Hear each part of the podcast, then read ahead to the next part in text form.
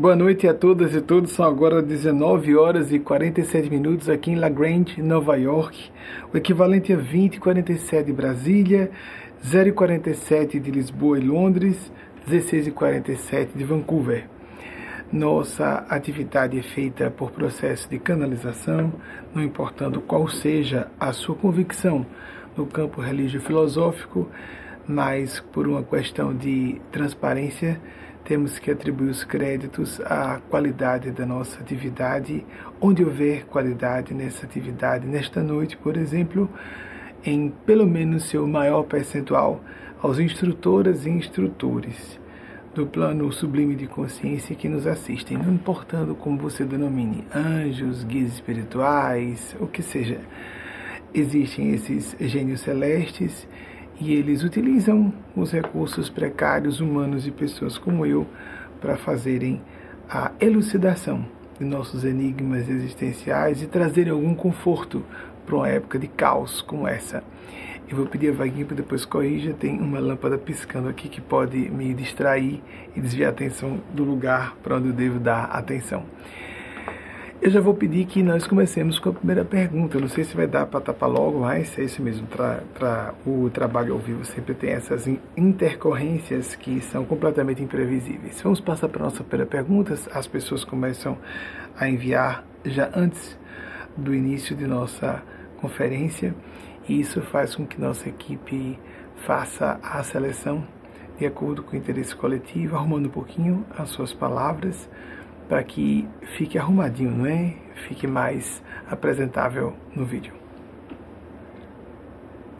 Danilo Damasceno, Itaiçaba, Ceará. Como nos manter alinhados ou alinhadas com a expressão da bondade emanada pela face maternal de Deus, para nós termos um foco na maternidade divina, temos que nos concentrar nas, nos atributos, nas feições, feminis de Deus. É por esse canto esquerdo de cá, Wagner, aqui, para cá, embaixo, embaixo, isso embaixo da câmera. Lado esquerdo, meu lado esquerdo, direito seu, isso, esse lado, exatamente aí. Muito obrigado. Então, voltando. Como expressar, se nós não focamos a misericórdia, a maternidade, a bondade, se não exprimimos no nosso dia a dia a bondade, se nós não buscamos em nós mesmos internamente a experiência no trato com nós próprios, com nós mesmas. Porque é, é muito fácil nós visualizarmos, por exemplo, pela atitude, o comportamento cortês, melífluo, voz adocicada demais, isso não significa de modo algum, não implica necessariamente bondade. Há muita bondade, benevolência, benevolere, a vontade de fazer o bem do latim, a origem etimológica da palavra em uh, atitudes, ações extremamente firmes. Pais e mães sabem disso, profissionais responsáveis, responsáveis sabem disso. Estamos cônscios e cônscias sempre que estamos buscando oferecer o melhor de nós mesmos, de nós próprios, para quaisquer pessoas em quaisquer departamentos de nossas existências. Pronto, ficou bem, Wagner, obrigado. E assim nós vamos observar que na medida em que nós exalamos de nós mesmos, nós próprios, a bondade, nós podemos acessar níveis de bondade da hiper, supra benevolência de seres que estão num padrão de consciência muito mais ampliado, que sejam capazes de nos estimular as percepções de tal maneira a enxergarmos sutilezas, por exemplo, um comportamento de alguém com um pedido de socorro que pareça ao contrário um ataque e pode de fato, numa análise mais superficial e objetivamente considerando no seu movimento daquela pessoa ser um ataque, pode ser visto como um ataque. Acontece um ataque e a pessoa na verdade está pedindo socorro. Quantas vezes uma criança não faz isso com seus pais? Novamente a metáfora, com seus pais, suas mães. Temos que distinguir, não é pais, então, mãe está inclusa no, nesse plural, pais, isso é desagradabilíssimo. Nós percebermos, percebermos essa depreciação da feminilidade até nesse plano de sacralidade, não é? A criancinha que fica birrenta porque precisa atenção e às vezes Pode ser um capricho, a criança pode estar muito voluntariosa e precise de uma certa severidade, mas muitas vezes não. Ela pode estar inconscientemente enviando a mensagem para professoras, professores, alguém que está responsável naquele momento, uma avó, é tão comum nas metrópoles, nas grandes metrópoles brasileiras, por exemplo, isso é um fenômeno mais brasileiro, não acontece em toda parte, de as crianças estarem é, sob os cuidados de suas avós.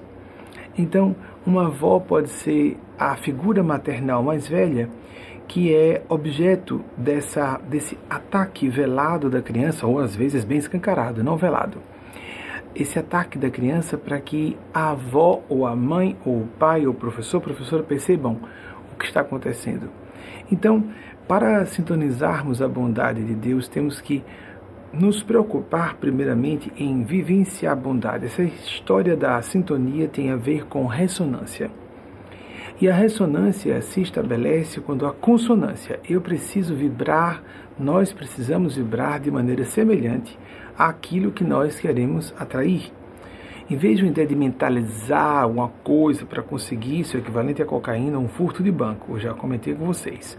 New thought, pense, acredite que tudo acontece. Isso é equivalente a usar de uma droga é, altamente lesiva, embora crie um barato por um momento, ou um furto de um banco e a pessoa vai estar com dinheiro na mão, mas a que custo? Então, ou qualquer é, prática ilícita, nós temos que buscar padrões que nos levem a resultados mais imediatos, a médio e longo prazo, e não imediatos, que é a mentalidade de crianças ou toxicômanos, toxicomaníacas, que nós busquemos verificar como isso pode ser resolvido em nossa interioridade, para que, apesar de vermos crueldade e muita dureza na condição humana, muita angústia existencial. Frida Kahlo, por exemplo, a pintora mexicana que viveu entre 1907 e 1954, disse algo sobre esse lado duro que parece contradizer a bondade de Deus. Ela que sofreu de dores tremendas, se não me engano, portadora de fibromialgia, ela dizia: No final do dia, nós então percebemos que suportamos mais, em palavras, palavras aproximadas, nós percebemos que suportamos mais do que supunhamos que poderíamos tolerar. Existir é sofrer angústias, é sofrer amarguras, encontrarmos conflitos. O problema é quando nós não enxergamos isso. Nós supomos, por exemplo, que estou triste então devo estar sofrendo depressão clínica. Depressão clínica é diferente de tristeza. E nós consideramos nessa tirania atual, graças a Deus, com cada vez mais veemência estudos científicos e até a imprensa de boa qualidade tem propalado isso, que é uma tirania da busca da felicidade, nessa acepção mais rasteira da expressão de que nós devemos estar sempre alegres sempre em contato com um sentimento de realização profunda e completa de ser, isso é uma utopia perigosa, diabólica, autodestrutiva. Diabolos, do latim separação, está nos separando de nossa própria identidade profunda. Nós começamos a nos afastar do que nós poderíamos nos tornar. Então, aceitar a condição humana com todas as suas contradições e conflitos, quando a pessoa fica alegre demais, por exemplo, sobre, soube de um, um sujeito que cometeu o ato é, extremo da autodestruição. Né? Eu tenho muito pudor de falar sobre isso porque as pessoas não devem imaginar que isso seja uma alternativa. Sempre chegará o momento em que nós seremos libertados e libertadas. Há angústias existenciais e momentos de aguda é, expressão de frustração, impotência. Basta olharmos o noticiário, não é?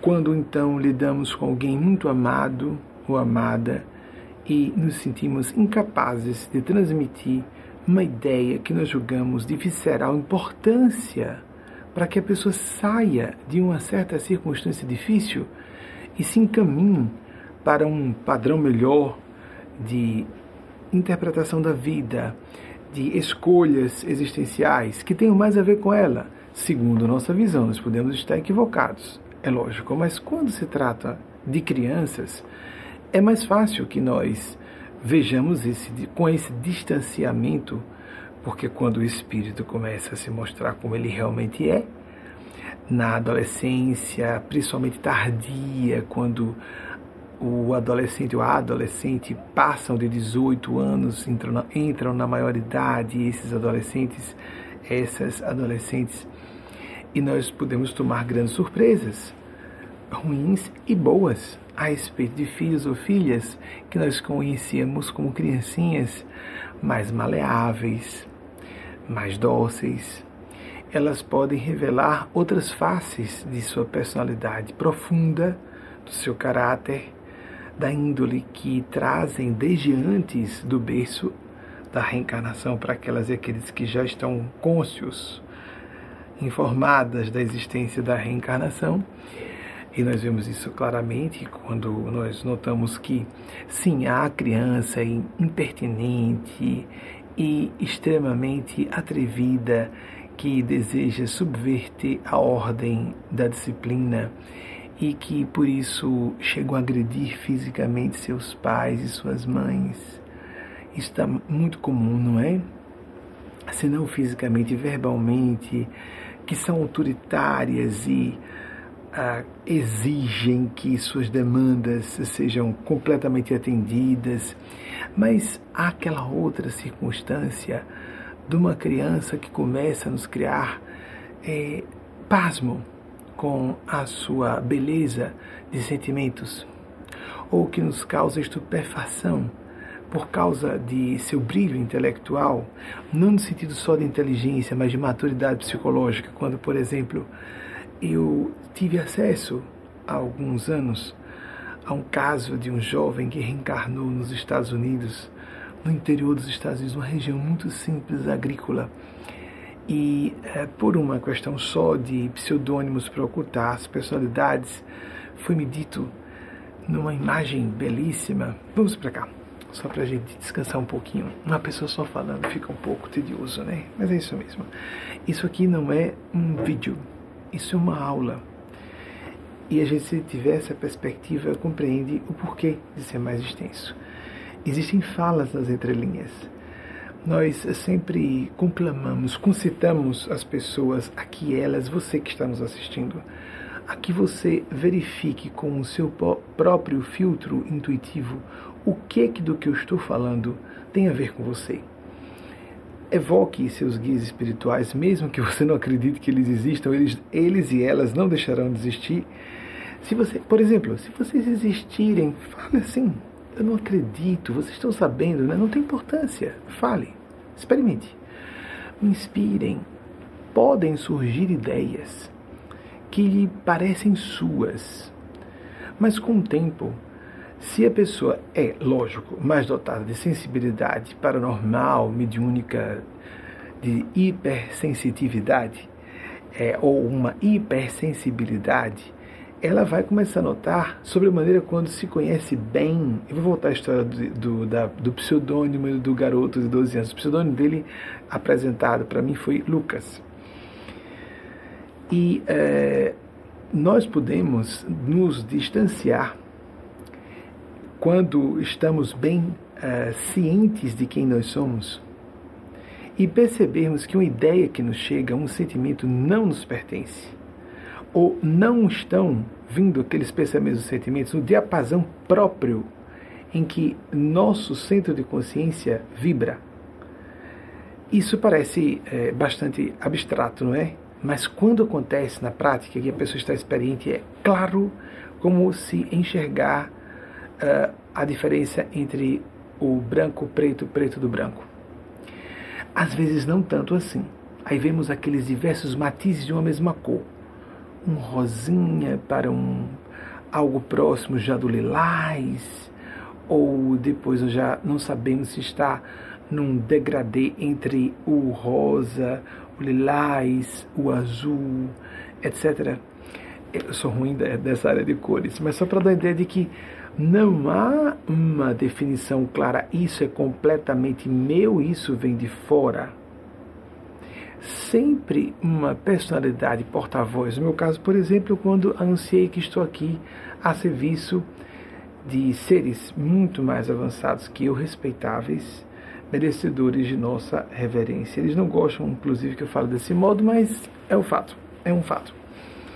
E que aí sim eles concordam que representam então grandes autoridades espirituais, como os Cristos de Deus, nosso Senhor Jesus, Mestre para todas e todos nós, nossa Mãe Maior Maria Cristo, que é uma alma crística, sim, nosso Senhor Gabriel, que ditou o Corão para o profeta Maomé, nós o reverenciamos como uma figura crística também, é uma faixa de consciência.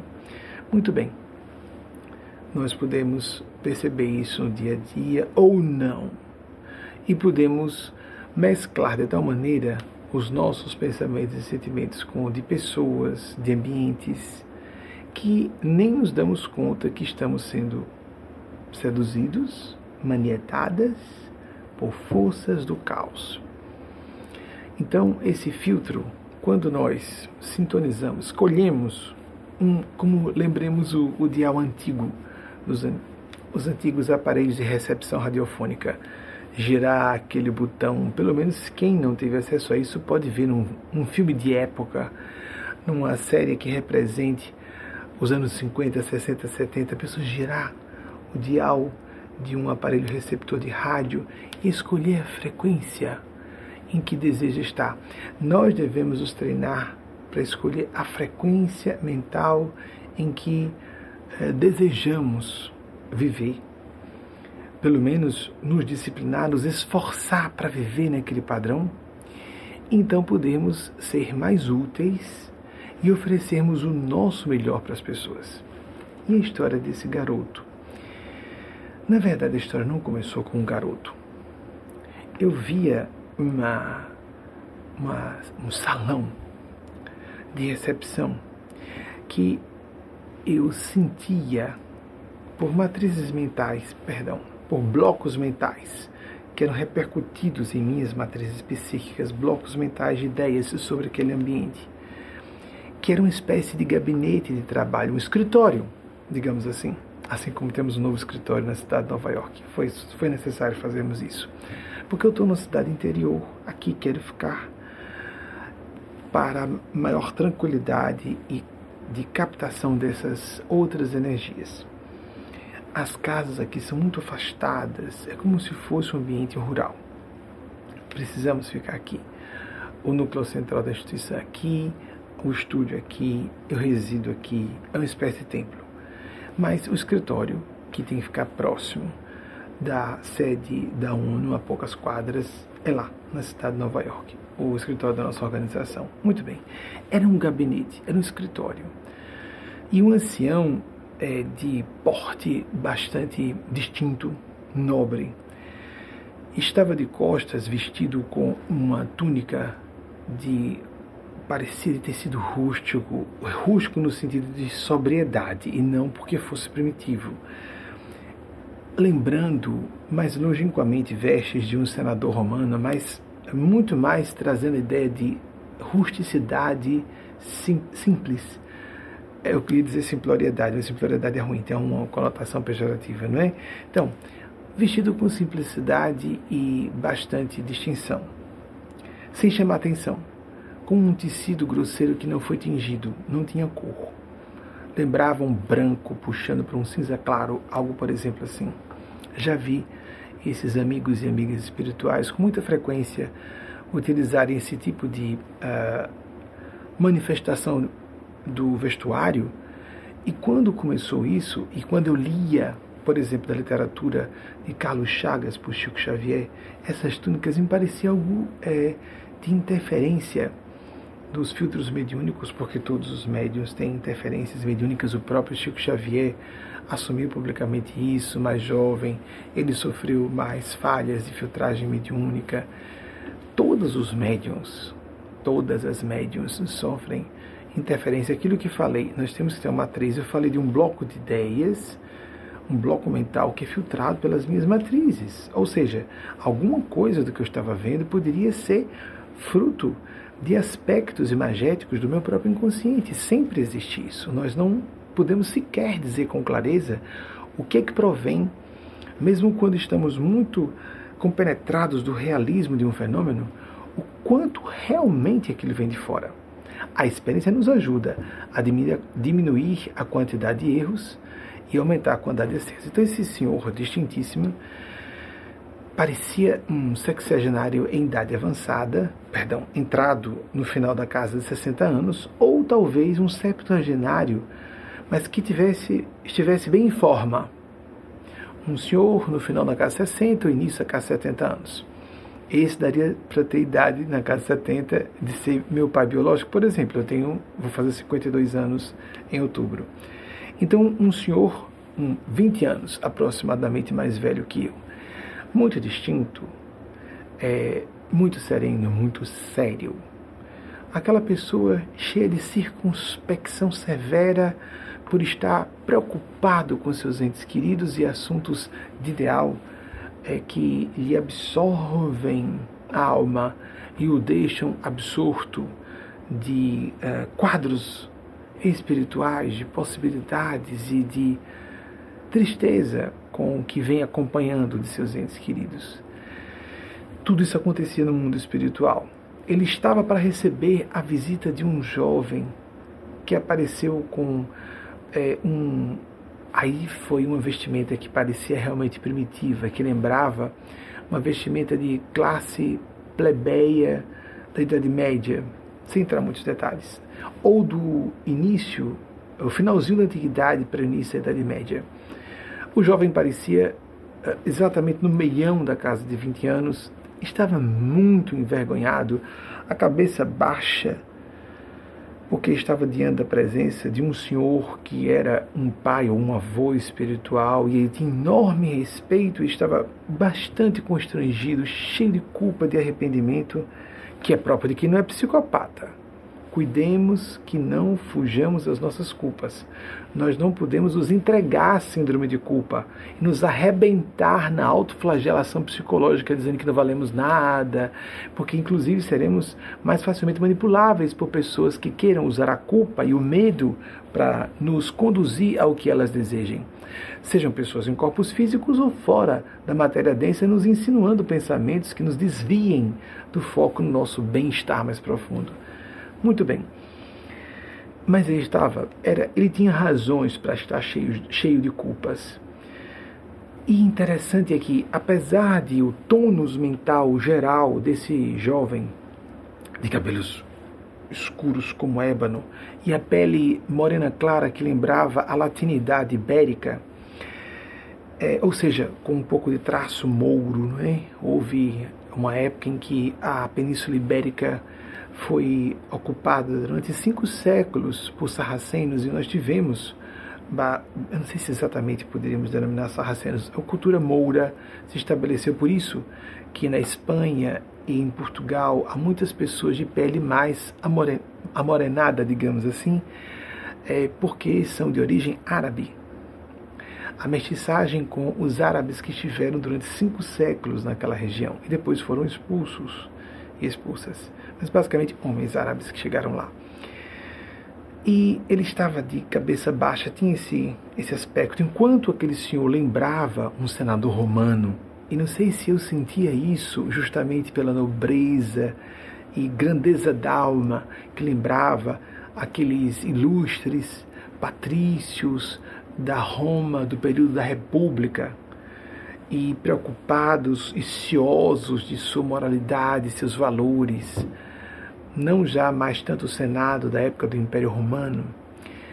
E, e há uma, um livro lindíssimo da literatura mediúnica de Chico Xavier, embora não sejamos kardecistas, com todo respeito aos kardecistas, é importante que a gente repita, porque quando, quando alguém que não conhece o assunto vê alguém falar de espírito, reencarnação e mediunidade, então é é kardecista. Não, não necessariamente. Acredita-se na existência dos, de espíritos de mediunidade e reencarnação no mundo inteiro são alguns bilhões de pessoas que acreditam nesses fenômenos que são universais e uh, espíritas são aproximadamente 3, um pouco menos de 3 milhões de pessoas no Brasil. E no mundo inteiro só existem kardecistas basicamente brasileiros imigrantes. É uma doutrina basicamente brasileira hoje. Então, retornando. Isso é sabido há muito tempo por pessoas do movimento e nós percebemos isso. Que bom, tomou uma feição brasileira, uma religião de feição brasileira. Foi originária da França, com Kardec, mas é uma religião, uma doutrina religiosa de caráter brasileiro. E a literatura mediúnica de Chico Xavier é ímpar. E há uma série de revelações importantes. O livro Há Dois Mil Anos trata de uma conversação entre dois desses dessas figuras distintas de patrícios, um na casa de 40, um pouco mais velho, como se estivesse na casa 60, com uma relação que lembrava uma relação filial, parental, embora não fossem parentes biológicos, mas havia isso de espírito a espírito. Esse jovem entrou de cabeça baixa e o seu orientador espiritual, uma figura de pai ou avô espiritual, no campo espiritual, é o orientador por excelência, o anjo guarda, o guia espiritual. Ele com a cabeça baixa, cheio de constrangimentos, ele já sabe que eu errei de novo e que terminei a encarnação com quedas tremendas, repetindo erros de outras vidas.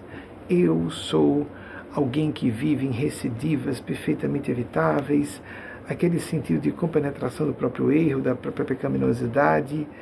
E resumindo o diálogo do que eu consigo lembrar, porque isso foi me revelado há pelo menos 17 anos, eu acredito que tenha mais do que isso. Esses romances pelas, pelos alguns capítulos que recebi foram suspensos. Meu trabalho não é com recepção psicográfica de romances. Algumas pessoas protestaram terrivelmente, amigas, especialmente as amigas mulheres, elas permitem dizer, reforçar para que vocês não tenham dúvidas na escuta, protestam muito quando começava e paro, paro, não dá, não dá, não dá para receber. Eu estou simplificando, a conversa é bem mais séria do que assim só eu não quero receber. Mas bem, o fato é que ele está muito triste porque vai conversar com seu guia espiritual depois de passar um tempo sem autorização para ter acesso a ele. Recebe autorização e o guia espiritual diz: Fulano, que eu não me recordo o nome lá, eu vou lhe conceder uma nova oportunidade. Eu conversei com instâncias superiores e resolvi utilizar minhas credenciais. É assim que às vezes fazem nossos guias espirituais, nossos anjos de guarda. Empenham suas credenciais para nos ajudar. Ou seja, se alguém cai no plano físico, compromete os próprios guias espirituais. Pode endividar guias espirituais junto conosco. Mais ou menos o que acontece com, por exemplo, uma, uma avalista de um acerto qualquer comercial se alguém não paga uma conta, o avalista vai ter que assumir o débito. E ele disse: Fulano, providencia uma nova reencarnação para você, ele está muito preocupado, agradece muito a pouca troca de contato visual, como acontece muito em conversas entre homens, homens com personalidades muito masculinas. Diz: Eu vou, eu providencio uma nova reencarnação para você. E o jovem, apesar de no corpo espiritual eles se mostravam como eram por dentro. Embora o jovem fosse muito inteligente, mas ele aparecia como jovem porque emocionalmente, psicologicamente era jovem diante daquele ancião que seria como que seu avô espiritual, mas a distância é muito maior do que apenas a aparência de um ancião. Há seres muito evoluídos que não se incomodam em aparecer como adolescentes, é, ou há pessoas que são mais jovens e preferem a aparência mais velha para imprimir um respeito que na verdade não merecem, mesmo no mundo espiritual. Neste caso, havia uma equiparação simbólica entre a ancianidade sábia do pai ou avô espiritual e do filho que era muito imaturo psicologicamente e moralmente.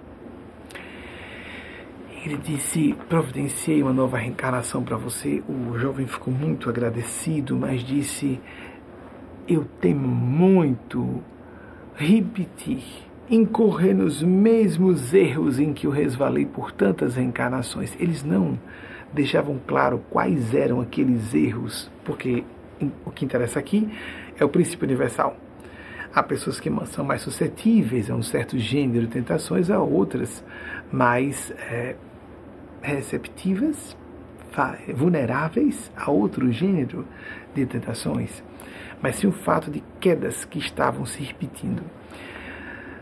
Eu temo muito voltar a correr nos mesmos erros. Achei bem interessante voltar a contar isso. Não sei se disse em público aqui assim, alguma vez, mas a provocação. Recentemente eu lembrei desse episódio com pessoas próximas, mas não imaginava que traria para vocês, muito menos hoje. É um pedido dos nossos mestres espirituais. Mateus Anacleto pede para assumir que é dele. Mateus Anacleto é um desses guias ao lado de Eugênia Spazia que me ajudam a fazer a explanação semanal aqui que fazemos por mercê da misericórdia divina, enquanto isso for autorizado. Não temos controle como disse nosso Mestre Senhor Jesus, para adicionar um côvado da nossa altura, um dia às nossas vidas físicas. É muito importante lembrarmos disso, não é? Por quanto tempo estaremos encarnados, encarnadas? Tudo que nós possuímos, tudo que nós conquistamos, mesmo aquilo que diga mais diretamente respeito a, a, a créditos, não diria exatamente créditos, mas a conquistas que sejam realmente mérito pessoal títulos acadêmicos, prestígio público, é, a pessoa ser concursada numa condição muito distinta é, no, no serviço público, a pessoa ter vencido pleitos eleitorais, tudo isso, o pleito eleitoral é bobagem. Durante quatro anos desaparece, quando não há, quando há democracia, não é? Mas vamos imaginar aqueles concursos que tornam a pessoa, é, né, a não ser em situações excepcionais, estabelecida numa certa posição diante da comunidade de que é partícipe em caráter praticamente vitalício. Por exemplo, um magistrado, uma magistrada, uma pessoa, um promotor, promotora, um procurador, procuradora do Ministério Público para usar a linguagem brasileira nessa área, um professor titular de uma certa disciplina de conhecimento, professora que atinge uma alta titulação e prestígio por seu grande saber numa certa área, muito bem, tudo isso desaparece com o nosso corpo físico. Desaparecem as nossas posses, a nossa condição de sermos pais ou mães biológicos, biológicas de alguém. Se não formos pai ou mãe espiritualmente, ou seja, se não estivermos realmente à frente daquela pessoa e não tivermos condições de orientá-la quando adultos estamos ambos no caso, o pai e seu filho ou sua filha. Se nós não estamos em condições de realmente orientar, não é acreditar que possa orientar, mas de fato possa orientar. Nós não somos pais espirituais realmente ou mães espirituais, mas podemos estabelecer uma relação diferente, como amigos, como irmãos e irmãs. Há relações lindas entre familiares assim o pai a mãe que reconhece que a filha ou o filho eh, tem um nível de desenvolvimento intelectual ou de sentimentos no campo da moralidade equivalente ao seu ou superior, e que até faz o contrário, inverte as posições e começa a consultar o filho ou a filha. Mas isso precisa existir uma grandeza moral na parte do pai ou da mãe para reconhecer, olha, eu estou é, meu filho adulto tem só 30 anos, eu tenho 50, por exemplo, alguém com 50 como eu. E reconhecendo um filho de 30, esse rapaz, essa moça está à frente de mim. E a gente tem como saber. Nós temos como saber. Nós temos uma espécie de sino intuitivo que nos faz reconhecer quem é superior a nós. Quando estive presencialmente, só estive duas vezes, na presença física de Chico Xavier, uma vez sozinho e uma vez em grupo, em 1990 e em 2002, respectivamente, era muito clara a percepção: estou diante de um ser superior a mim. E essa superioridade é no campo dos sentimentos, é isso que nos torna superior, quando eu quero dizer, é mais desenvolvido no campo dos sentimentos. Isso é o que nos qualifica não posição de popularidade, fortuna, nem mesmo conhecimento, nem mesmo inteligência, capacidade de intuição. Tudo isso são, constituem ferramentas para que nós possamos melhorar os nossos sentimentos. Então, voltando à história do, de Lucas e o seu pupilo, seu protégé, seu protegido. Le silence de l'esprit, no silêncio do espírito havia pausas fortes nas falas dos dois, como acontece em conversas masculinas sérias, que ninguém está preocupado em cobrir o silêncio. Ele deu uma pausa e disse: Mas eu tomei uma providência para que isso não torne a acontecer, para que a queda não ocorresse mais uma vez. E o jovem ficou é, naquela expectação, é, a curiosidade sã. O que será que ele vai dizer? Não é? Ele, eu sei que ele é um grande espírito. E o que, que ele vai propor? O que, que providência ele tomou para ajudar que eu não venha cair? Ele disse: Eu vou reencarnar com você. O jovem ficou empolvorosa, emocionou-se, misturava sorriso e lágrimas, abaixava a cabeça. Ele não dizia meu pai ou meu avô, mas sim havia aquela exalação de meu Deus, você vai fazer isso por mim, muito obrigado. Então, o Lucas, vem do latim lux, luz, eis a questão porque se chamava Lucas. Lucas disse, mas há uma ressalva. Eu não vou nascer mais velho que você. Mas não tem importância se você apenas apenas pudermos os conhecer nós vamos ser parentes biológicos, disse o ancião. Parentes? Irmãos? Sim, disse o ancião para o jovem. Mas, é, e que maravilha! Eu vou reconhecer você. A outra ressalva. E o jovem disse: Qual é? Eu serei bem mais jovem que você. Eu, disse o jovem, creio que não será problema. Eu vou reconhecer você, mesmo você mais jovem. O ancião disse: seis anos de diferença. E o, o jovem continuou dizendo: É, vai dar um trabalho, eu terei que chegar à adultidade para começar a perceber que você é você. Ou seja, mesmo que a pessoa nascesse no lugar sem a crença na reencarnação, e nessa questão de envergadura evolucional de um espírito, mas nós começamos a sentir um respeito diferente na presença de alguém sem sabermos por quê.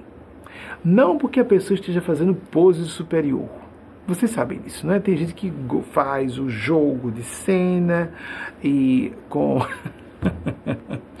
Isso chega a ser patético, amigos, amigas. E o nosso público normalmente é bastante é, crítico no melhor sentido da expressão e sabe que isso é, é, é fraude ou próximo da fraude, porque pode ser inconsciente. A pessoa julga-se realmente muito nobre, elevada, sem ser. Né? Muito bem. Há um outro problema. Qual é? perguntou o jovem. É que eu terei que ficar muito pouco tempo com você. Foi tudo que eu consegui. Quanto tempo?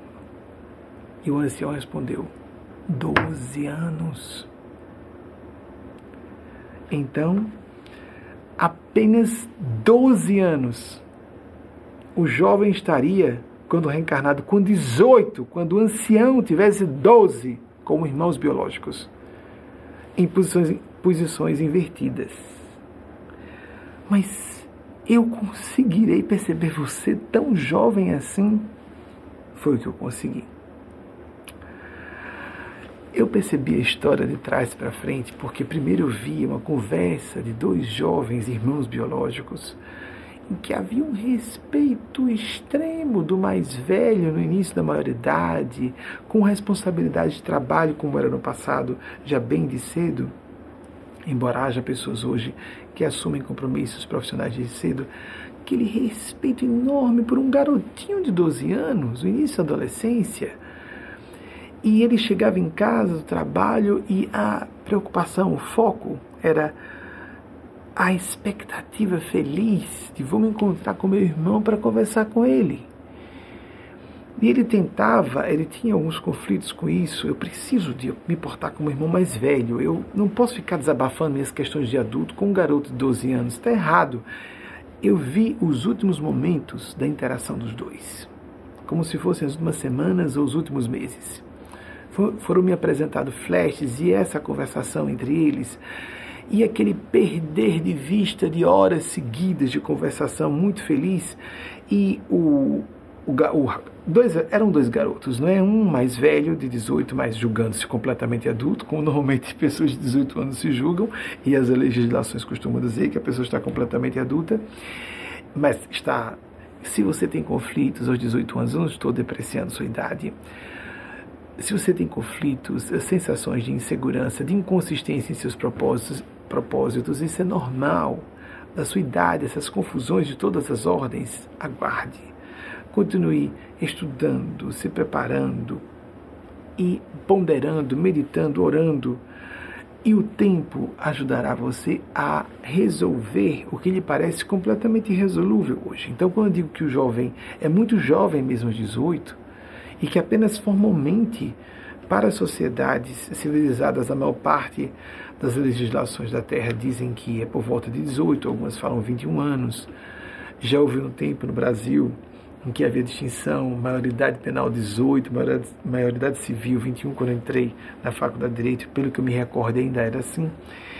E ele se sentindo muito adulto, mas ele chegava em casa e esquecia toda a promessa que havia feito de que iria assumir a postura do Big Brother, o irmão mais velho, e virava o garotinho e desabafando, falando, falando, e eu vi aquele garotinho de 12 anos com uma seriedade serena, não a seriedade de julgar-se superior aos outros, uma seriedade serena, um olhar profundo, acompanhando a intempestividade do irmão mais velho, muito passional, cheio de raivas e e de agonias por realizar seus objetivos, seus projetos de é, crescimento profissional e de, é, por exemplo, encantamento de moças.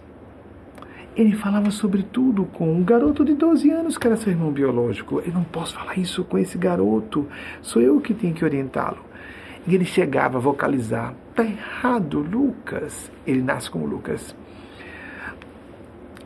Talvez fosse Luke, do inglês, porque era aqui nos Estados Unidos. Mas vamos chamar de Lucas. Então, Lucas está errado. Sou eu quem deveria estar desabafando, ouvindo seus desabafos, em vez de estar desabafando com você. E o garotinho não se abalava, porque ele explanava todas as questões em poucas frases, em sentenças curtas. Aquele garoto de 12 anos apenas dissipava todos os dramas do rapaz de 18 anos. Seis anos de diferença na adolescência é muita coisa, todo mundo sabe disso. Um é quase criança e outro está começando a vida adulta. Em todos os assuntos, inclusive os afetivos. Ou seja, os dramas com as moças que o estavam ou não, o mais velho, é, impressionando e ele queria é, se envolver num relacionamento sério, não na, no sentido de é, brincadeira sexual, mas no sentido de querer um relacionamento sério com a moça, que não está dando, dando muita importância a ele, até que esse garoto, como acontece com o que o Espírito Eugênio Spazia chama de projeto ômega, como última alternativa, última instância para um espírito sofrer um choque de consciência. Um ser de alta envergadura evolutiva desce isso é muito comum. É porque não tem nome. Há aqui no, na Principiologia do Espírito Eugênio Spaz e os seus amigos e amigas é que foi dado o nome Projeto Ômega. Ômega como a última letra do alfabeto grego para dizer a última alternativa. Desce um guia espiritual que não estaria no momento para reencarnar para cumprir uma missão de larga escala ou de importância para a coletividade apenas para socorrer alguns pupilos. E esses guias, e observem como isso acontece com frequência, quase todo mundo conhece algum caso semelhante a esse. Uma criança que impressiona geralmente de todos os modos. A criança costuma ser extremamente inteligente, extremamente bondosa, costumam pedir corpos muito bonitos, então elas chamam a atenção pela beleza também. Tudo é projetado para impressionar. Ou seja, até a aparência física costuma entrar nesse projeto. Obviamente que numa criança, a beleza física indica aquele fator fofura que nós temos com criancinhas. Tudo impressiona. Com caras de anjinhos, não importando a cor da pele ou cor dos olhos, gente, de cor do cabelo. Estamos falando de harmonia simétrica, estética e principalmente o que falei antes: amorosidade, inteligência, maturidade, solidariedade, carisma. E quando todas as pessoas estão fascinadas na família por aquele ser, morte repentina. O trauma foi tremendo no coração daquele rapaz de 18 anos. E a marca ficou para o resto daquela reencarnação. E ele foi surripiado da rota, do desvio de rota que ele tomaria mais uma vez, com sua extrema impulsividade. Era um homem de boa índole, mas muito impulsivo, enquanto seu grande pai, avô ou guia espiritual era a serenidade personificada e veio ajudá-lo por um tempo. Sem entrarem em detalhes comigo, os guias espirituais disseram: ele salvou a reencarnação do seu pupilo com esse sacrifício de seu plano físico por 12 anos, apenas para salvar um único protegido. Mas esse protegido se tornou uma pessoa com grandes, importantíssimas funções públicas por efeito das marcas benevolentes deixadas por seu irmão biológico falecido, pai avô espiritual na eternidade. Lindo isso, né? Que acontece. Em escalas diferentes, essa situação extrema, e existem essas situações extremas, de grande polarização em termos de maturidade psicológica moral de um e intelectual, e maturidade que pode não ser intelectual.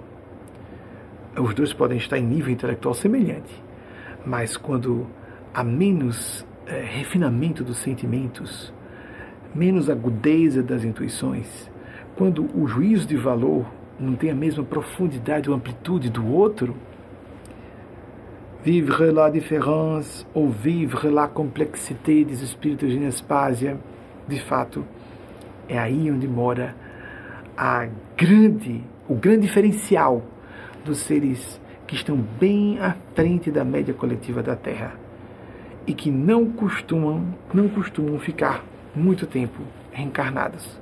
Quando ficam, na vida adulta assumem funções muito sérias a ajudar a comunidade a pensar, sentir e agir melhor em qualquer área da ação humana.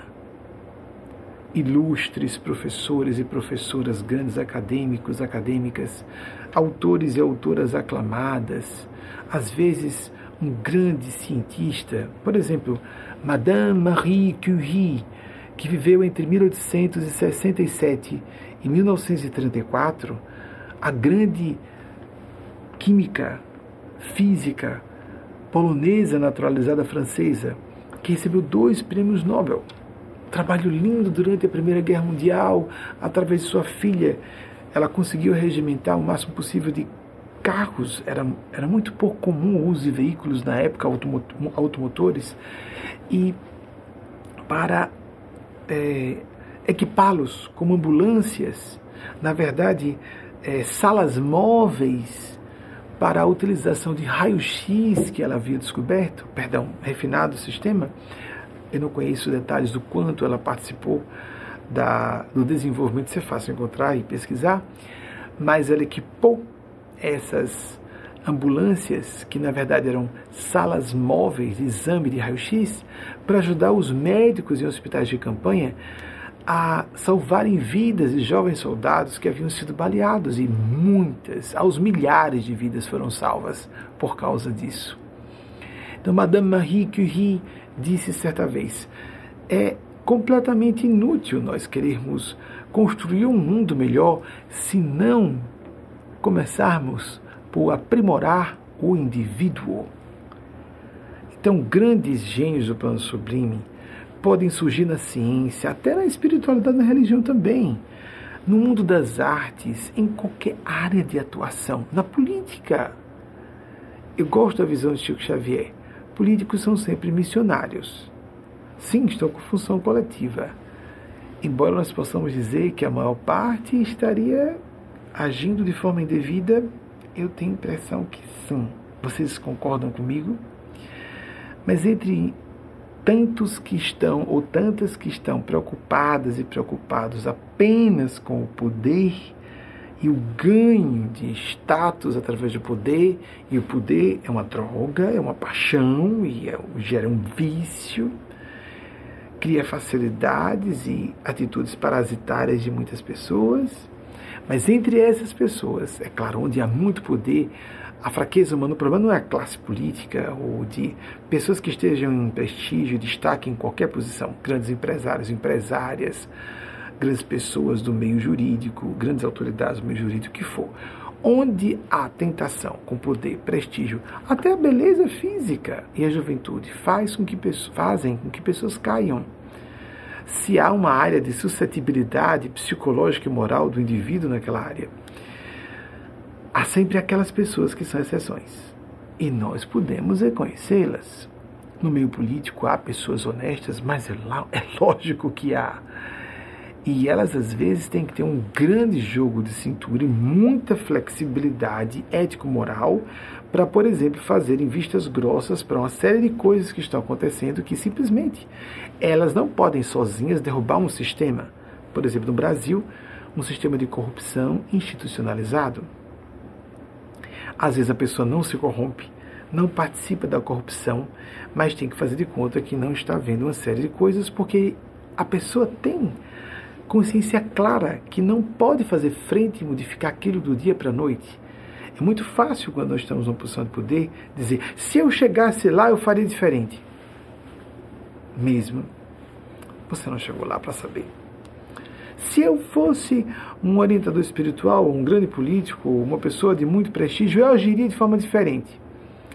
De fato, às vezes uma celebridade, mesmo uma celebridade, está tão atacada de ódio e inveja da multidão que nem percebe quanto aturdida está por essa essa aluvião de ondas contraditórias, díspares, mas normalmente tóxicas, venenosas na direção dela. Eu falo isso para que você não pense que Deus não é bom comigo, eu queria mais views na minha página ou mais likes nessa minha foto. Você quer mesmo popularidade? Você sabe o que é popularidade? Ficar mais exposto, mais exposta aos sentimentos e as irradiações mentais de mais pessoas na Terra? Vocês acham que há mais energia de inveja e ódio ou de amor? Energias destrutivas ou energias benevolentes? Como há ilusões gravíssimas no nosso tempo sobre isso. Felicidade não está no campo da exposição pública excessiva, pior ainda. Pensemos com cuidado sobre tudo isso um grande autor dinamarquês, teólogo e filósofo, que já citei aqui em outras ocasiões, Soren, acho que a pronúncia é essa, o próximo disso, que é dinamarquês, Kierkegaard, 1813, 1855, falou algo é, um pouco é, assustador, mas porque tinha um traço de crítica social muito forte no seu trabalho e com provavelmente um significativo tom de ironia, ele disse: No momento em que abri meus olhos para a realidade, vou falar livremente, uh, não importam as palavras, mesmo porque não li dinamarquês, eu li inglês isso aí. Desatei a rir e desde então não parei de rir. Ou desatei a gargalhar e desde então não parei de gargalhar. Não adianta levar a sério demais as coisas e principalmente a si mesmo. Isso é importante. Levar a sério causas, ideais, valores, princípios que mereçam a dedicação de nossas vidas. Um autor, certa vez, agora não me recordo qual deles, e não estão me ajudando para lembrar, então isso não é importante. Se eu não estou disposto a viver por uma causa e morrer por ela, eu não sou digno de viver. Eu suspeito que tenha sido Martin Luther King Jr., mas não posso garantir. E nem sempre os autores e autoras que citamos aqui estamos endossando de forma absoluta. São seres humanos vulneráveis e falíveis e cometeram seus equívocos aqui ou ali. Os que nós vemos, até principalmente em retrospectiva histórica, é muito fácil nós condenarmos pessoas que viveram em séculos anteriores e estavam é, pejadas de preconceitos que hoje nós já conseguimos nos deslindar desses preconceitos ou algumas posições políticas e religiosas que não são retrógradas. Mas e se estivéssemos naquela época, dentro daquele zeitgeist, será que nós não teríamos uma atitude diferente? Ou seríamos muito piores do que aquela pessoa? Será que nós não estávamos reencarnados lá, fazendo muito pior do que o que aquela pessoa que nós condenamos fez? Nós não sabemos, não sabemos mesmo. É muito fácil e nós nem sabemos o quanto nós cometemos injustiças ao analisar personalidades históricas e dizermos que absurdo, essa pessoa era escravagista. E às vezes quem está dizendo isso hoje é um escravagista reencarnado que está indignado com aquela figura histórica que era um libertador de escravos e uma pessoa que trabalhava com afinco pela libertação não é de escravos e escravas, da, da dignificação do ser humano, que é uma das aberrações que ainda existem e está ainda muito difícil de debelarmos completamente do seio das sociedades humanas o preconceito com a questão da cor. Qualquer, ah, como falei, um pouquinho a pessoa morena, porque tem origem árabe, mas a mestiçagem com indígenas, com negros e negras, indígenas, é, faz com que alguém seja visto como inferior apenas porque a cor um pouquinho mais escura, cor escura significa pele mais forte. Isso é científico. Mas melanina nos protege da, até da irradiação dessa luz artificial, não só da luz do sol. Nós temos uma série de atitudes, de atitudes discriminatórias completamente injustificáveis. Todo preconceito, em tese, por inerência, é uma atitude diabólica. Representa um foco, um modo de ver, uma lente de enxergar a realidade que distorce o que estamos tentando ver. Eu vou solicitar o nosso intervalo para que você troque um uh, troque algumas ideias com alguém no seu dispositivo celular, para que você converse com alguém ao seu lado sobre o que você está ouvindo para que você bote uma aguinha para dentro, uma aguinha para fora, sem perder nada do que eu estou falando, se você se interessou pelo assunto. Há uma mensagem muito bonita escolhida no início do intervalo, eu sugeriria até isso. Não saia logo não, veja essa mensagem primeiro. De uma de nossas equipes de produção de vídeos, e eles escolhem a mensagem, produzem, diferentemente da mensagem de Maria Cristo semanal recebida por Eugênia Spazia e transmitida para mim, que a mensagem é determinada por Eugênia Spazia com a origem crística de nossa mãe espiritual terrena, representante da misericórdia e maternidade divinal para essa civilização. Preste atenção nessa videomensagem muito tocante, a mensagem de Eugênia Spazia que recebi por psicografia no início do ano passado, já que nesse período em que transferimos residência para os Estados Unidos e que nos conforta, nos estimula a prestarmos atenção.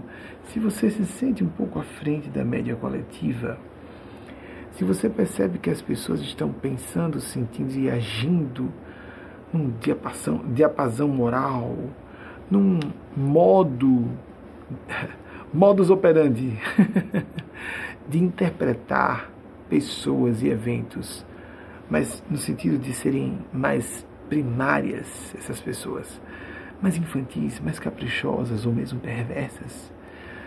Não é difícil que você que esteja me ouvindo seja desse grupo de pessoas que estão um pouco à frente, porque já se interessa pelo assunto que eu estou apresentando aqui. Então, vai ter um caráter de consolação, de conforto especial. Volto já já ao vivo com vocês e devo responder a mais perguntas ainda ao vivo com vocês. Agora em La Grande, Nova York, 2057, o equivalente a 21 e 57 de Brasília, 1 e 57 já em agosto para Londres e Lisboa, 17,57 para quem nos acompanha de Vancouver. É, vamos ver logo as pesquisas, não é? Do que o nosso pessoal. Eu achei curioso que eu perguntei sobre uma das personalidades. Eu citei data de nascimento e óbito. E ele, sim, sim, tá certo disso. Eu perdi a consciência por um momentozinho rápido. Pode, por favor, apresentar. Ferida Cala foi exatamente dela. 1907, 1954 Acontece isso às vezes. Marie Curie, 1867, 1934. Olha os tais Nobel, os prêmios Nobel de Física e de Química que ela recebeu. É impressionante como na minha própria infância e adolescência, ainda quando fui estudar o assunto, se falava do casal Curie, porque o esposo dela foi seu professor, mas tornou seu assistente. Vejam como a misoginia, por um lado, da apreciação de mulheres e o machismo, por outro, que é a supervalorização de homens ou patriarcalismo, são dois fenômenos diferentes, com efeitos correlatos altamente destrutivos, mas são dois fenômenos diferentes, concomitantes. Ah, hoje nós reconhecemos, graças a Deus, é quase universal, que o gênio era Marie Curie. Próximo, favor. Acho que tem mais alguém, não foi? Soren Kierkegaard, extraordinário gênio do início do século XIX, 1813 a 1855, veio a óbito com apenas 42 anos. Às vezes, uma libertação para alguém que não merecia estar encarnado numa época tão atrasada e angustiosa como aquela, que era um homem, um místico extraordinário. E uma mente afiada, no sentido da crítica, bom, no bom sentido da expressão. A gente fala de crítica, logo em censura, né, em ataque. Não, a crítica pode ser de despertar a pessoa e deve começar com a autocrítica boa, crítica desdobra-se da autocrítica, para que nós, porque senão nós não enxergamos com clareza os problemas dos outros, se não enxergamos primeiro as nossas próprias lacunas e os nossos próprios enigmas. Vamos passar a próxima pergunta, por favor. Selecionada para nossa equipe, Ana Carolina Ferraz, Rio de Janeiro, capital. Como discernir entre o erro da ação equivocada e o erro da não ação? Ana Carolina. Ana Ferraz, eu tenho impressão que é uma das integrantes de nossas Remos, não é? Eu tenho impressão que é. é nós temos um grupo, Remos é, é uma sigla para Reuniões de Espiritualidade, Meditação e Oração. São um grupo de algumas centenas de pessoas que tem acesso a três palestras adicionais por semana. Você pode compor esse grupo se desejar. Ou então você pode ajudar a causa, essa causa de defender essas ideias libertadoras de consciências, libertadoras de grilhões e de mecanismos de opressão e castração de preconceitos atávicos, arquimilenares, que fazemos aqui ao atualizar para o século XXI as falas do nosso Mestre Senhor Jesus. Ele tem pedido sempre a cada século que pessoas atualizem para o Zeitgeist, essa mentalidade de uma época, e de acordo com nossa mentalidade brasileira. Existe uma certa brasilidade no nosso, nosso modo de pensar. Eu me sinto com identidade brasileira, eu só sou residente dos Estados Unidos. Então, Ana, Ana Ferraz, Ana Cana Ferraz, isso aí foi bem. É porque eu me lembro de você já ter participado aqui com perguntas. Pode não ser eu estou me lembrando de Ananívia, acho que o país que eu devo, estar confundindo.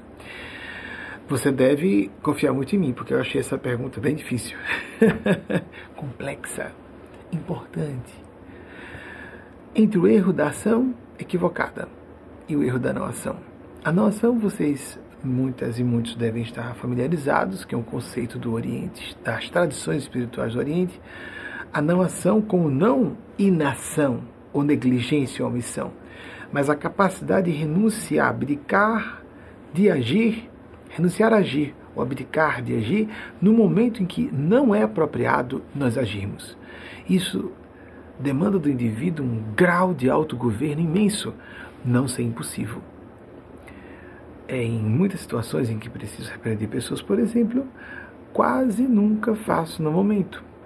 A pessoa pode ter errado quanto foi fica para pelo menos o dia seguinte. Nunca exatamente quando está acontecendo, quando está acontecendo, máximo dou algum retoque breve. Nós temos que fazer esse esforço. Eu estou dizendo isso porque é um dever, não há nada de é, autoelogioso no que eu estou dizendo. Isso é um dever na função de orientador espiritual. Isso é uma prática que deve existir de toda pessoa, que seja pai, mãe, professor, professora, em qualquer posição de chefia. A pessoa tem que ter governo de seus impulsos. Pessoas adultas têm que ter do governo sobre seus impulsos. E muitas vezes a não ação é mera negligência, é covardia, é comodismo, é melhor Deixa para lá, para que eu vou me meter? O que, eu vou ganhar com isso? É diferente quando a gente pensa dessa forma, não é? Ainda que inconscientemente. Ou a ação equivocada porque eu vou agir, vou lá dar um conselho que não foi pedido. Eu não tenho função de orientadora ou orientador daquela pessoa. Ela não me constituiu professora ou terapeuta dela, alguma coisa assim. E há pessoas que são invasivas se metendo não foram chamadas. Não é verdade? Uma ação equivocada pode ser pela fala, pode ser pelo, pelo silêncio. Isso é uma ação também. Aí a negligência. Uma não ação, não ação mesmo. A inação. Não ação, um conceito bem avançado. E nós só teremos como discernir com clareza se nós abrirmos os nossos corações e nos enxergarmos com um maior nível de é, coragem, mais coragem, mais disposição a arrebentarmos com nossas ilusões egóicas, de excelência pessoal, eu tenho que estar certo ou certa sempre, a razão está comigo, não, todos nós estamos buscando a razão onde ela estiver. Vejamos o que disse o gênio, só mais recentemente reconhecido nos últimos decênios, ainda assim muito pouco reconhecido para o que foi Nikola Tesla, 1856 1943, é, inventor e engenheiro eletromecânico sérvio. A gente, a gente pode chamar de engenharia eletromecânica, embora não existisse exatamente essas definições na época. As engenharias, as especialidades de engenharia foram se multiplicando às dezenas. A última vez que eu tive acesso havia mais de 50, acho que disse isso recentemente a vocês. Então, ele disse algo interessantíssimo sobre isso do ego, como acabei de fazer alusão que todos, todos e todas somos um. Apenas o ego, as crenças e os medos nos fazem ter ilusão de estarmos separados, separadas. De novo, um gênio científico dizendo algo extraordinário no campo espiritual. Recentemente, o espírito Eugênio Aspásia me chamava a atenção como em português a palavra um não é um no sentido de do algarismo, do número e não do artigo indefinido. O UM é, constitui uma sigla de união mística, o equivalente à comunhão dos santos e santas de Deus. Que no início da história do cristianismo a ideia de santidade era de alguém devoto, devota da espiritualidade cristã. E nós podemos dizer: se eu estou dedicado a fazer o bem, eu perceberei claramente, ou mais claramente, isso está, isso está em graus. Não existe um ponto de que a gente que a gente passe, um ponto que a gente passe a partir do qual tudo fica claro e todas as sombras desaparecem, os cinzas deixam de existir. Não. Quanto mais uma pessoa avança em inteligência, intuição e maturidade psicológica, mais ela percebe ambiguidades e mais ela tolera situações paradoxais.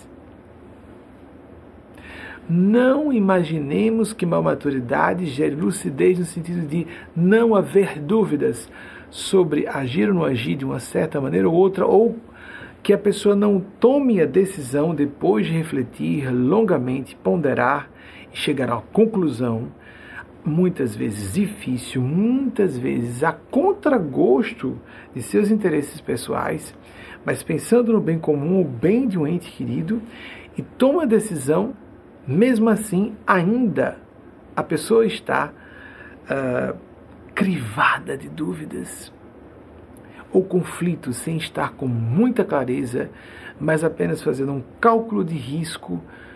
Tenho que fazer o meu melhor e até onde eu alcanço, eu não posso procrastinar uma decisão.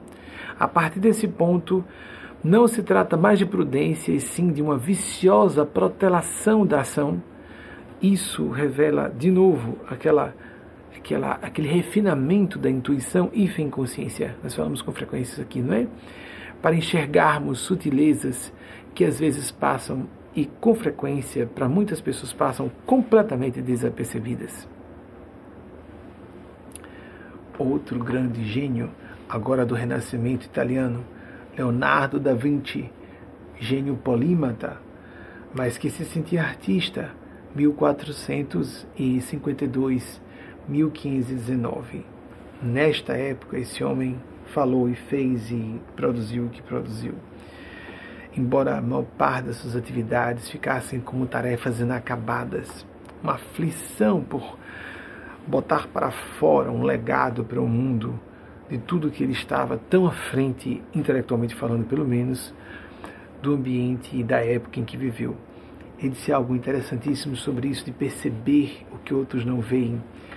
Ele falou como artista, ele poderia se falar como um polímata que foi, como um cientista, ou, ou algo, uh, ou outra identificação que não fosse de artista. O artista vê o que outras pessoas apenas têm um lampejo de. Um lampejo.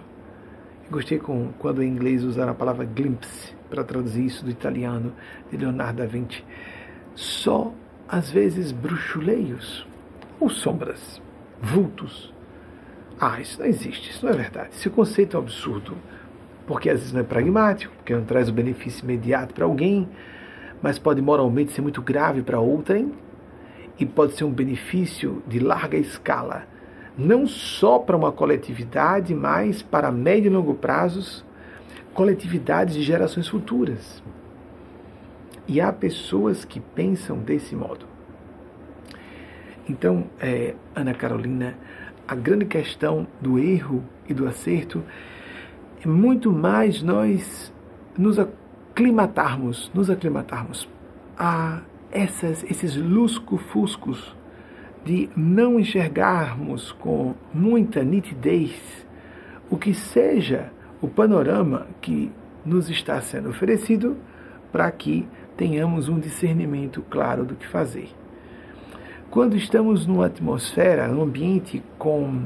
atmosfera mesmo, é nevoada, no meio de uma neblina, nós precisamos reduzir a velocidade do veículo, não é isso?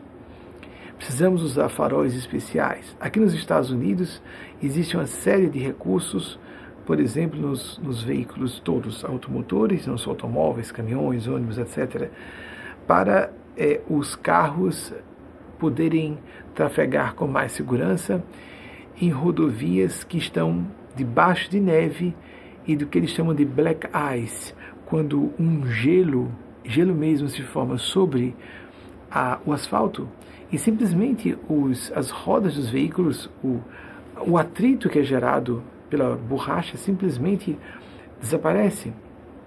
Em uma certa ocasião em que ah, não havia, numa certa localidade, um estado do sul dos Estados Unidos, houve uma, ne uma nevasca, é, num estado despreparado para isso, era pavoroso vermos os carros deslizando. Isso é recente, uns dois anos. Eu acredito que tenha acontecido na pandemia.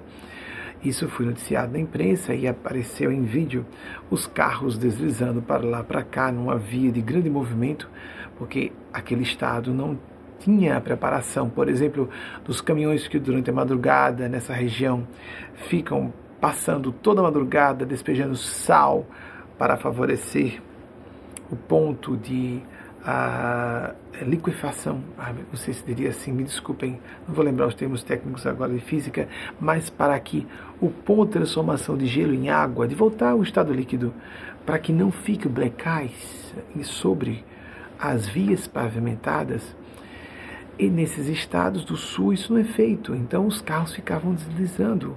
O sistema ABS, mesmo assim, não resolvia, ele ajuda, mas as rodovias não estavam preparadas. Então nós temos que estar atentos, atentas, porque haverá momentos em que estaremos fazendo uma subida, um aclive muito íngreme e depois um declive que pode também ser muito íngreme. As subidas e descidas, volteios sombrios para baixo, um vale, os vales da vida, e depois subidas que quase nos sufocam com a ausência ou a diminuição, perdão, não é bem ausência, a diminuição de oxigênio, o ar fica rarefeito, o oxigênio também fica, e começamos a perder o fôlego. É isso, são os pontos, são os paroxismos das crises que nos deixam quase asfixiados, sufocadas, para que depois comecemos a descer mais uma vez. E vamos então ter que aprender a ajustar a velocidade do veículo. Como ficamos mais atentos, atentas ao volante. Quanto nós temos que reconhecer, agora eu vou ter que parar. E vou esperar que essa, por exemplo, essa neblina reduza um pouco, porque não está dando para eu dirigir com o mínimo de segurança. E as autoridades aqui eh, de defesa civil, com, por meio de aplicativos que revelam as questões graves climáticas avisam: só sai de casa se for estritamente necessário. A nevasca é perigosa, ou o calor está escaldante, ou o que seja. Eles avisam aqui com muita frequência. Aqui nos Estados Unidos, a meteorologia é levada muito a sério porque as pessoas podem morrer saindo de casa numa situação inadequada. Existe isso em nossas existências. No Brasil, nós não temos essa divisão tão clara de estações mas nós percebemos essa sazonalidade em nossas existências, períodos tórridos de verão. parecemos, que está, parecemos estar à beira de ser tostados, crestadas, no meio de uma situação aflitiva muito grande. Depois entramos numa invernia, nos congela os sentimentos e pensamos que não vamos ter motivação. O ânimo desaparece completamente para fazer coisa alguma.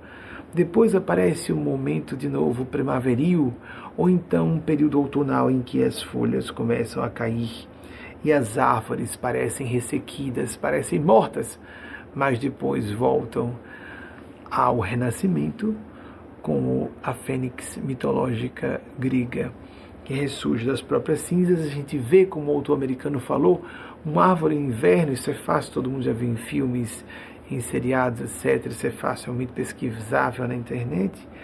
A imagem de árvores, um arvoredo grande, é, uma, um bosque inteiro de árvores que parecem esqueléticas, mortas, debaixo de neve. E ninguém dá, se nós não soubéssemos que a primavera faria e fará de novo aparecer não só a folhagem, mas a floração e depois a frutificação, nós diríamos: não, estão mortas. Fique atento e atenta, porque você pode estar passando por uma fase assim. Ressequida, em, em uh, ou como eu falei, crestado, como se você estivesse debaixo de escaldante calor que desidrata a sua alma, ou você pode, de reversa maneira, estar enregelado congelada, se sentindo petrificada nas suas emoções, nos seus sentimentos, por uma situação altamente descompensatória. Tudo isso passará. Mas não para você ficar de braços cruzados, passiva, passivo, esperando que a solução venha de fora. Você continua buscando, todos nós devemos continuar buscando o que se pode fazer em termos resolutivos, de responsabilidade que toda pessoa adulta deve ter para, no mínimo, gerenciar a crise, porque se nós conseguimos manter o cumprimento de nossos deveres em situações amaras, quando a amargura passar, nós cumpriremos o nosso dever em nível de excelência muito maior, por consequente. Os nossos mestres e mestras espirituais, para aquelas e aqueles que acreditam nisso, me perdoem, eu preciso é, eu sei que tem algumas pesquisas a serem feitas, por favor, logo que a equipe tiver providenciado os dados, me avise. Pedem que nós caminhemos para o encerramento da nossa é, palestra. É bem uma palestra mesmo, uma conversação. Ana Carolina, irmã de Nívia Ferraz, é isso, eu estava com alguma lembrança, obrigado. Porque são antigas integrantes das nossas remos, e no caso, Ana é, de Nívia, e é, eu lembrava das duas, de tê-las visto numa palestra que fiz no Rio de Janeiro em 2006. E as duas estavam lá. Então, obrigado pela informação. Para que eu, Diana Carolina Ferraz, um beijo no seu coração, princesa. E Nívia, um beijo no seu coração também. E é, eles pedem que eu encaminhe para o encerramento, mas você pode ajudar a nossa causa? Pode. Nesse, nessa cacofonia da internet, de tanta loucura sendo propagada, de tanto caos sendo instilado, de tanta gente desesperando, e tanta gente surtando, e tanta gente apavorada, com razões muitas vezes bem lastreadas nas informações propagadas pelos veículos sérios da imprensa. Divulgue né? Se os espíritos pediram hoje, essa parte não me, não me agrada, mas é correto, é correto. Divulgue entre seus amigos e amigas o link para a palestra. Alguém pode dizer uma asneira, deixem dizer, deixem dizer o que quiserem. Não gostei, o que, é que esse gordo careca está falando? deixem falar, não tem importância não. Cada um dá conta de si depois. Cada um faz uma avaliação de acordo com o seu nível de inteligência, de mediocridade intelectual, de acordo com a sua finesse de sentimentos ou a sua, o seu primarismo emocional. Mas você pode, no meio de certos grupos, WhatsApp ou de outras redes sociais, se surpreender com alguém lá que você talvez nem tome notícia, não chegue a ser notificado ou notificada, que começou a acompanhar as nossas preleções públicas aqui, essas, esses pronunciamentos, públicos a respeito dessas delicadas, melindrosas questões e saia de um estado de desesperança. Pode nos ajudar simplesmente assim. E aqueles e aquelas, esses seres a quem sirvo com muita honra e misericórdia da parte deles e delas em nome da divina bondade e da divina sabedoria. Mas o que é dever de casa para todo mundo? oração diária ou meditação. Utilize suas ferramentas ao seu alvedrio, de acordo com suas inclinações, tendências, suas idiosincrasias. Pesquise o nosso site, por favor, Wagner, coloque no rodapé. Pesquise o nosso site, formas, ferramentas de orações. E temos até orações recitadas, se você quiser utilizar. Ore escrevendo, ore falando, ajuda às vezes a pessoa a se concentrar medite, faça a redução de forma é, consciente da respiração. Fique atento a inspirar, em vez de se preocupar em seguir de forma muito linear esse ou aquele método. Pense em inspirar, colocar o ar para dentro mais devagar e expirar um pouquinho mais rápido, porque o inspirar é uma atitude in, é uma atitude, nós nos colocaremos em posição feminina. Então é como se o ar entrasse, não é que está entrando sozinho. Nós estamos utilizando ainda os nossos músculos do sistema respiratório, mas esse aparelho respiratório. Mas nós temos que ter a sensação, a impressão de como que o ar estivesse entrando sozinho, como se nós estivéssemos recebendo ar. E a expiração, a retirada do ar, é uma atitude yang. Nós estamos colocando, masculina, de forma ativa, colocando o ar para fora. Não precisamos fazer isso de forma muito pronunciada. A inspiração muito mais lenta, a inspiração muito forte, não é isso. Mas inspirarmos gradativa e calmamente, sem forçar também, não é para sufocar, suavemente, apenas reduzir isso. Há efeitos até da hipertensão. A redução da da pressão é, sanguínea arterial. E os estudos da área são numerosíssimos. Oração todos os dias, meditação, a coerência na sua atitude no dia a dia, você transformar os seus princípios em comportamento. Em todo ambiente que você estiver, verificar guias espirituais, amigos espirituais, Jesus, se você preferir chamar Jesus, Nossa Senhora, meu anjo guarda, gênios celestes, como você queira denominar, me ajudem para que eu seja útil nesse momento da interação com essa pessoa. A gente não precisa ser médium ostensivo, ostensivo, aquela pessoa dotada de grande, grande paranormalidade. Tem muita gente que acaba surtando com esses processos, se enganando. Há muita gente que caminha para o trabalho espiritual e paranormal para se compensar por frustrações em outras áreas. E, por exemplo, estou aqui com um grande espírito, porque na verdade a pessoa se sente nada. Como a pessoa não consegue ter autoridade no mundo, quer ser canal de autoridades espirituais.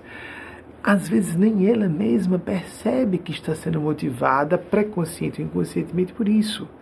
Ela não tem capacidade de se é, posicionar de forma brilhante no mundo. Então ela resolve dizer que está recebendo um espírito, eh, por exemplo, famoso da história.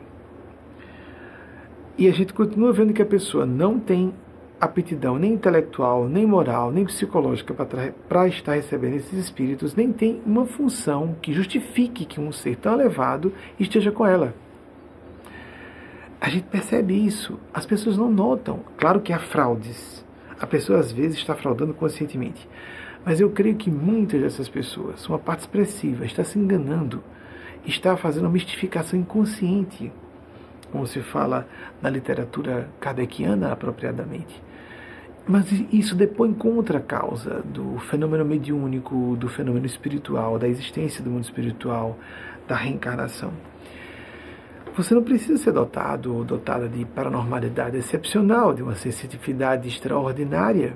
Nós já temos os slides, porque eu estou pronto. Então, mas sim fazer o seu melhor. Torna, já já eu vou para os slides. Fazer o seu melhor, estar em todos os ambientes fazendo o seu melhor e entender que o que não pode ser resolvido hoje celular amanhã por meios muitas vezes inesperados ou o problema desaparece, nós encontramos que a solução de um outro problema que não enxergávamos, que era o que nos confundia, e vamos tornando nossa agenda de vida e prioridades de metas e valores mudarem completamente no correr dos anos e vamos sendo felizes sem as fantasias hedonistas, megalomaníacas, é, é, de é, egoísmo e materialismo exacerbados e todas as formas de ilusões do ego inflado que nos prejudicam primeiramente a nós mesmos, a nós próprios, para depois prejudicar outras pessoas. Nikola Tesla, 1856, a 1943. Pode seguir, por favor. Leonardo da Vinci, eu tenho a impressão que foram só esses dois agora, né? 1452 a 1519. Eu peço para checarem por isso mesmo, que eu posso me atrapalhar com as datas. E com isso vamos encerrar mais é, cedo nossa conferência de hoje ao vivo, ou a live, nós chamamos hoje, não é? e Busque a felicidade e a bondade, o afeto, na medida que você dá, você vai receber. Você não recebe de fora de uma pessoa especificamente, recebe do alto, recebe de outrem. Acredite que existe a lei do retorno. Existe uma lei de justiça que, quando a pessoa sintoniza com a misericórdia, potencializa e centuplica o bem que alguém recebe. Isso falou nosso Mestre, Senhor Jesus. Não há que não abandone pai, mãe, fazendas, que não receba irmãos e irmãs cem vezes nessa vida e na outra, a vida eterna. Uma excelente semana para todas e todos vocês. Até o próximo domingo em nossa conversação de reflexões partilhadas e de busca em comum da transcendentalidade que nos realiza. Nós somos seres que são, somos espírito, basicamente. Até a próxima semana, então, para esse novo encontro de reflexões partilhadas com as provocações de vocês, se a divina providência assim nos autorizar.